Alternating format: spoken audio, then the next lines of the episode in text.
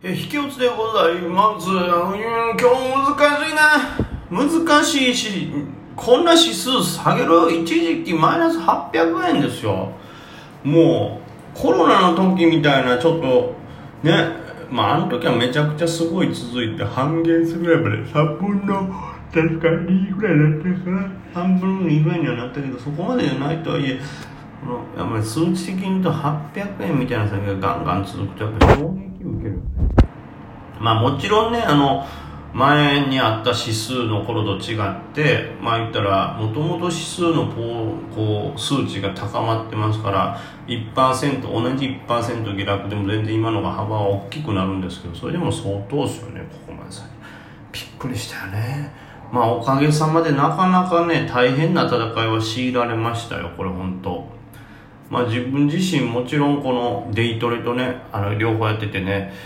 うん基本的にはお金がねジャブジャブの世界でありますからほんの一までも下落暴落していくとは思えないんでどっかで反転するっていうのをね思ってるんである程度上予想のまんまやってますけどやっぱり逆に目先ではね不安定になるというか、うん、昨日ラジオでも多分ちょっと喋ったかなと思うけどその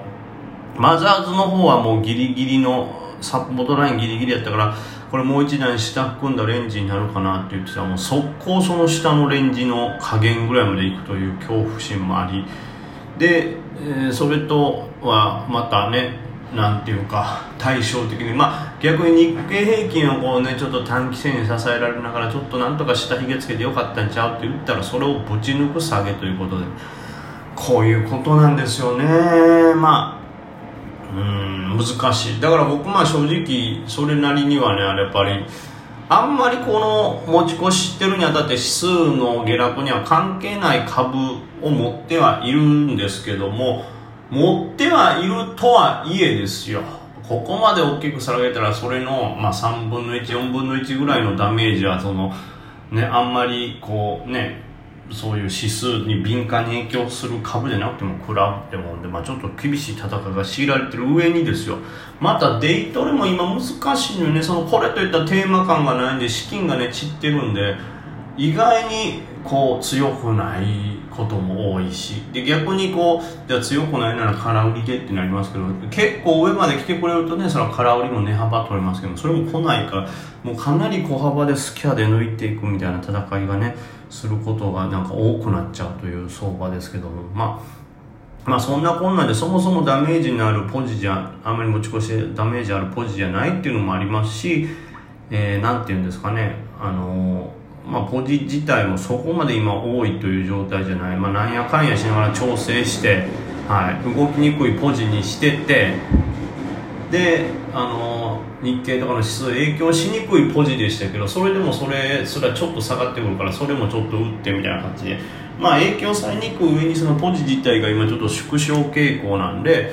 まあ、そこまでひどい目には合ってないのは合ってないんですけど持ち越しで。でまあうん、実際のところこうなんていうのこの下げっていうのはもちろん前の日から GD もしてるんですけどもこの場中場が始まってからの下落もかなり大きいじゃないですか。今日昨日結局、えー、2万9600円で、えー引けた後に2万9250円まあギャップアップ派でいうと350円幅ぐらいギャップダウンで始まってでそこからさらに最安値までが500円下げてますからまあそのいわゆる最高でこれ何本ぐらい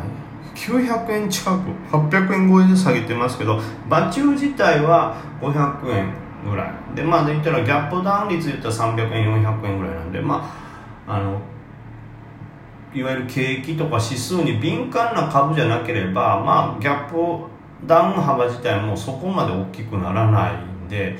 その間になんとかさばいて今日空気悪さやからちょっとちょっとでも逃げてしまうところリバ弱いわ逃げよう逃げようってしておけばその場中への場中に食らうダメージ分は軽減できるんでまあそんな困難しながらなんとか耐えてますけどそれでも苦しいのはデイが勝ちにくいということで本当資金の場所もわからんしこんだけ指数が悪いとみんなね投資の意欲がちょっと減って明日にしよう今日は怖いから明日にしようみたいなのもあるからなかなかね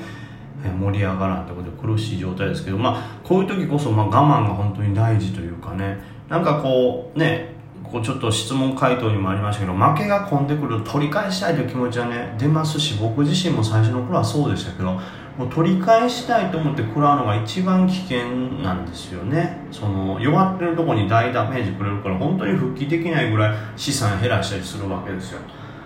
本当なんかねこれは逆に結構ね煽りのアカウントだなって言われてる人とかがねたまにパラッとつつぶやいたりするんですけど本当にこうなんていうの勝ちやすい時に勝てばいいんですっていうのはあれは間違ったことでもなくですね、まあ、昔からある格言の一つでしょうけどもう勝ちやすいタイミングにできるだけがっつりとって勝ちにくいタイミングっていうのはちょっとスルーしてもいいかなと。でまあ問題はねその例えばバーンって下がった後、まあ、リバーが来ると予想やしリバーを取りたいと。リバ取った方がめちゃくちゃ儲かりますからリバウンドはね。取りたいというけどそのどこがリバか分かんないってなった時に、まあ、下げ止まったから入る。入ったけどもう一段下来た食らうっていうのは当然あるんですけどそのリバウンド自体がやっぱ弱いという時点でさっと逃げるっていうことをねできるようにしておけば耐えて耐えて耐えてで何かの瞬間でガッと取れるっていうのが続きますから、うん、その我慢も必要ですしあもう大丈夫かもって思ってもすぐ安心しない。もう大丈夫かもいやダメかもって言ったらすぐ売るっていうような、あのー、基本的には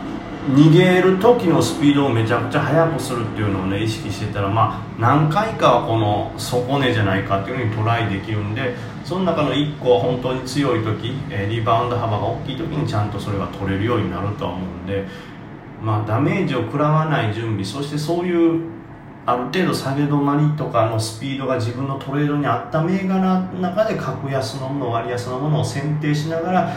こう買っていけてたら、まあ、不測の事態にも耐えた上にリバウンドはしっかり取れるんじゃないかなと思ってるんで、まあ、僕もそういう戦い方、うん、IPO なんかやっぱ村がめちゃくちゃ激しいんであのリバウンド取るのもね動きが速くて難しいんですけど室町ケミカルとか昨日持ち越してた分は今日売って、まあ、ちょっとやっぱりその分こうピーキーな動きっていうんですかね。上がった後すぐ下げそうな動きとかしてたんで早売りはちょっとしましたけど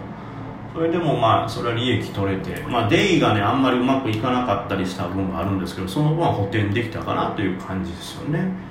でまあ今日はまたあの引け間際にコーリーね直近 IPO のコーリーをちょっと買いましたからコーリーなんかも最後バッて下落してリバウンドしましたけどあれがもしリバウンド幅が弱かったらもう今日のうちに1回売ってやっぱり持ち越しやめとこうってなってましたけど一応リバウンド幅がそれなりのものが出たんで、まあ、今握っております。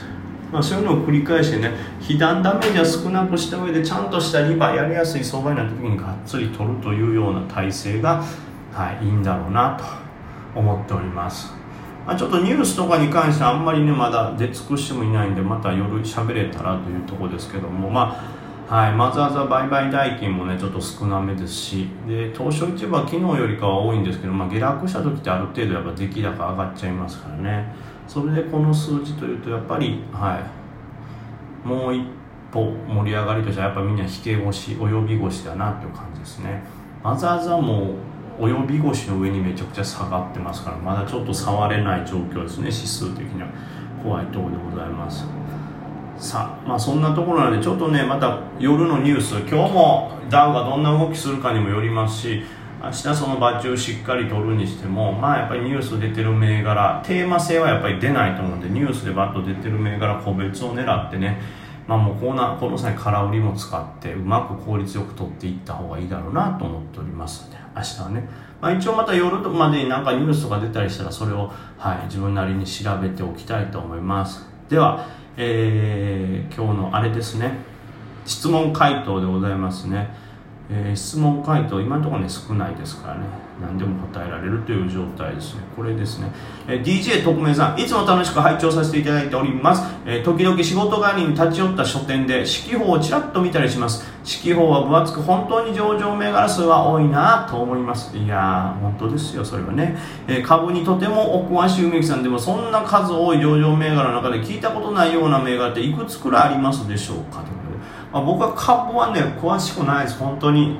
本当素人に毛が生えた程度で。多分ね本当のガチガチの人がこいつこの指数の意味も知らんしこういうトレードの意味もわからんねやみたいなもうバカにされるぐらいの存在だと思いますけど。なのでそこまで数多い銘柄を知ってるってわけじゃないんですけどやっぱりランキング出てえ何この会社っていうのはやっぱりねありますよね。特にまあなんていうんですか自分が普段触ってるのは小型にも含めてありますけどなんか変わった名前の会社とかねそれとかもね結構頭には残るんですけどえ何その名前っていうのをね3日も見たことないなっていうのも結構あるわけですよ。最近見たとこで言うと何かな？まあ最近はさすがにないんかな。まあそれはさもう今ですもんね。いやこのベイカレントとかよく聞きますけどね小糸製作所とか日安とかも聞きますし東京ベースねとかまあ聞くのは聞きますけどもっとじゃあちっちゃい。例えばその地方なんかやったらもっとわからんところとかねありますし。ウォッシュハウスねウォンテッドリーこの辺 M マートとか結構まあこの辺は聞くな。夢展望ねこれも最初の頃は何って思うんだけど逆に覚えたしコウフカンパニーも懐かしいな。ハウテレビジョン久しぶり。フィス。